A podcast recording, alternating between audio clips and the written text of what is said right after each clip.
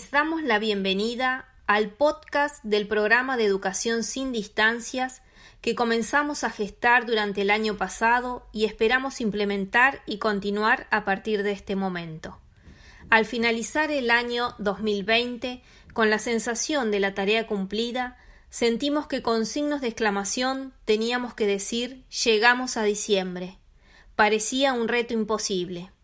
Fue un año de muchos aprendizajes. La situación sanitaria obligó a que en poco tiempo, de un día para otro, todos los equipos docentes tuvieran que migrar sus aulas presenciales a la virtualidad.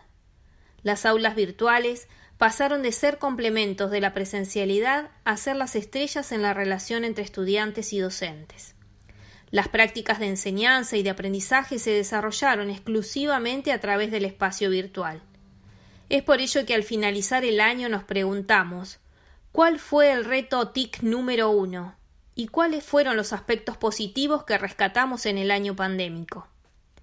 Las respuestas que compartimos en este episodio nos permiten revisar y encarar el desafío del nuevo ciclo, ya que sin dudas pasaremos por distintos momentos, situaciones mixtas entre aulas físicas y entornos virtuales, hasta que en algún momento volvamos a una situación similar a la de antes de la pandemia.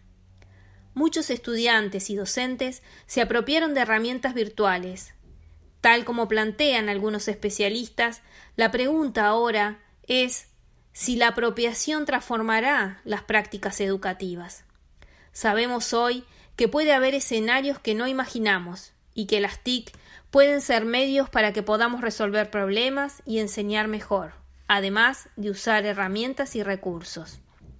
Gestionar entornos virtuales de aprendizaje, enseñar a través de Internet, preparar clases y actividades en la virtualidad, producir y distribuir contenidos digitales ha pasado a formar parte de las competencias necesarias para docentes y equipos directivos en estos tiempos, en forma articulada con sus conocimientos disciplinares y pedagógicos. Este podcast del programa de Educación sin Distancia propondrá un recorrido por distintos temas relacionados al aporte de las TIC en nuestras prácticas de enseñanza. El foco estará puesto en la reflexión que podamos realizar sobre los procesos comunicativos y pedagógicos que se ponen en juego ante cada decisión docente. Gracias por estar ahí. Hola, soy Daniel Corrópoli, profesor de, en, la carrera de Administración de dos materias del quinto año en el primer cuatrimestre y una materia en el segundo cuatrimestre. El reto más importante para mí, y por supuesto fue más difícil en el, en el primer cuatrimestre, fue en, la, en las actividades de formación práctica que teníamos en el campo, en el terreno, en la, en la realidad. Eso lo cambiamos por método de casos y puedo decir que en el primer cuatrimestre, especialmente una materia que es un seminario práctica profesional, em, eh, fue muy dificultoso. Las simulaciones sentimos que cuando el trabajo final sea presentado va a, ser, va a tener demasiadas limitaciones y vamos a tener que hacer una tutoría muy, muy eh, personal con, con los estudiantes del, del cuatrimestre. Eh, en el segundo cuatrimestre, como ya estábamos con esta experiencia, en una formación práctica, un plan de negocios, eh, fue mucho más feliz. Fue mucho más feliz, eh, todos los estudiantes acostumbrados a usar medios electrónicos de comunicación, tipo Zoom y cualquiera de ellos, y entonces el trabajo de campo resultó un poco más feliz, pero sigue siendo una dificultad importante.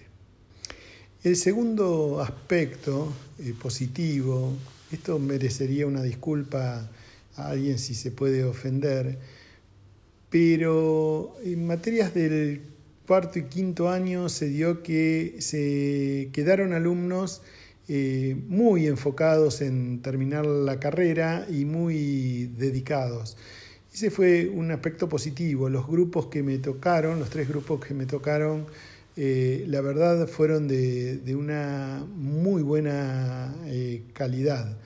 Eh, y algunos pocos, bueno, dejaron la cursada por el ritmo que les imponíamos a partir de todo, especialmente toda la parte práctica y, que, no fue nada anormal, pero que ofrecía algunas dificultades. Bueno, si se puede decir positivo, eh, muy agradable los grupos en, lo enfocado que estaban y la impronta de, los, de los, las alumnas y los alumnos. Mi desafío más grande fue la conectividad tanto mía como la de mis alumnos. Eso me impidió hacer las clases sincrónicas la mayoría de las veces. Mi computadora también fue un problema, y con hijos también en la universidad, ellos tuvieron la prioridad en el uso de la tecnología de casa. Pero siempre había un plan B para aplicar. El resultado para mí fue positivo. Extrañé mucho el ida y vuelta de las clases presencial, pero el resto creo que se cumplieron los objetivos y los alumnos respondieron con excelente predisposición haciendo ellos también un gran esfuerzo. Al menos pudimos hacer lo que tanto pregonamos, que es adaptarnos al cambio y podremos contar, yo di clases durante la pandemia. Claudia Tavares. En nuestro caso, nos tocó cursar durante el primer cuatrimestre en modalidad virtual, cuando todo era nuevo y necesitábamos mucho acompañamiento. En primer lugar, un desafío fue ahondar en el manejo del aula virtual, que fue el medio por excelencia para mantener el contacto con los alumnos. Quizás durante la cursada presencial fue un poco dejada de lado, pero durante la virtualidad fue un pilar fundamental. Había muchas funcionalidades del aula virtual que no sabíamos y las aprendimos sobre la marcha. A pesar de las circunstancias del contexto y de la distancia física con los alumnos, los distintos medios, aula virtual, videos, Gypsy, nos permitieron mantener vínculos muy cercanos con ellos. Igualmente rescato que los alumnos tuvieron una excelente predisposición para con las tareas que fuimos realizando, y ellos mismos nos han dicho que valoraron el esfuerzo docente ante la situación que nos tocó transitar en este año. José Amante.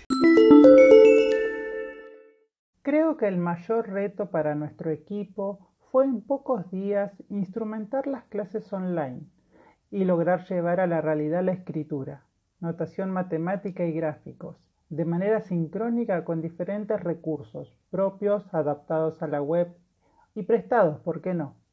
Otro reto fue generar material rápidamente como videos, adecuar actividades para mantener la atención y el seguimiento de los alumnos.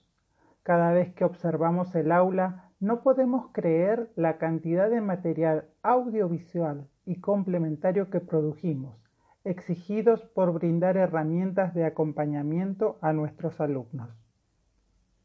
Los aspectos positivos rescatados de este 2020 son la predisposición de todo el equipo docente y colegas en general, por su avidez para solucionar los diferentes problemas y en particular al equipo de Matemática 1. No hubo inconvenientes en reemplazarnos cuando la conectividad nos dejaba fuera y en el instante seguía otro docente. Nos pasamos ayudas entre nosotros y creo que fortaleció el equipo aprendiendo todos a hacer todo lo que estuvo a nuestro alcance. Por otro lado, el esfuerzo de los alumnos para poder continuar el cursado y la posibilidad de estar cerca de alguna manera siempre. Marta Ríos.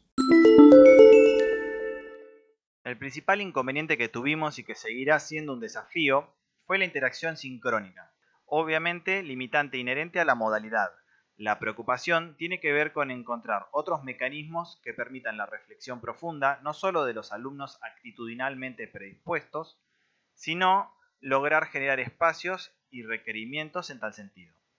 Hemos estado pensando que quizás haya que predefinir espacios solo para ello, como mecanismo inductor que lo propicie. Son varios los aspectos positivos desde el esfuerzo de la mayoría de docentes y alumnos. La posibilidad y hasta la necesidad de coordinar otras actividades virtuales propiciaron hacer lugar para intercambios con distintos actores del quehacer profesional y académico, como así también la generación de material audiovisual. Daniel Urie. Fuera de los aspectos negativos COVID-19, veo muchos positivos para la educación. Hace más de 30 años sostengo que la tecnología debe llegar a cada materia, pero tardó hasta que este año, casi forzado, comenzó ese avance. Así lo veo yo. El primer reto TIC fue tratar de llevar a un equipo a pensar así, y creo que perdí. Pero no dejé de hacerlo y logré muchísimas cosas. Así que comencé a trabajar en marzo mismo, a pesar de que las clases se iniciaban en el segundo cuatrimestre. Trabajé mucho el Moodle para descubrir que, a los alumnos no les gusta y debía buscar otras alternativas hacerme youtuber y grabar 130 videos con 70 horas, sumar podcast y hasta TikTok. Muchos retos, a pesar que muchos pueden pensar que por ser del área tecnología conocía de estas herramientas. No fue así. Muchos tutoriales, webinar, muchos grupos de muchos lados que me ayudaron y seguimos trabajando. Hoy como herramienta estoy desarrollando una web para usar complementariamente con aula virtual y YouTube para mejorar el contacto.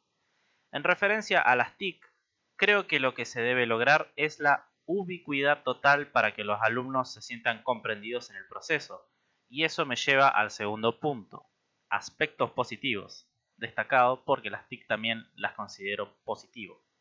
Incorporé herramientas útiles para clases y lograr buena comunicación con alumnos. Creo que en la experiencia de muchos años de docente nunca había logrado tanta comunicación y seguimiento de alumnos lograr hacer volver a varios que abandonan o que se ocupen y debatan sobre temas de interés, que tengan interés en temas. WhatsApp, mensajes masivos del aula, incorporar Telegram a las comunicaciones, fueron algunas de las estrategias, junto con responder a cada alumno y hacerse eco en la medida de lo posible de las consultas. Aunque con más de 300 alumnos se me hizo un poco dificultoso. Lo considero positivo por las hermosas devoluciones recibidas, porque mantenemos grupos de debate y comentarios e incluso se aumentó el rendimiento académico de otros años. En resumen, fuera de la situación sanitaria que no quisiéramos que hubiese llegado, quise destacar las cuestiones que a mi parecer y experiencia marcaron los buenos dentro de un año olvidable en otros aspectos. Para finalizar, esto llegó para quedarse, con una nueva normalidad, una educación inversa o invertida o flexible, como quieran llamarla, pero debemos asumirlo y empezar a transitar en ese sentido conocer propuestas, debatir, opinar, hacer y avanzar hacia los nuevos horizontes que ya están aquí. Raúl Rivera.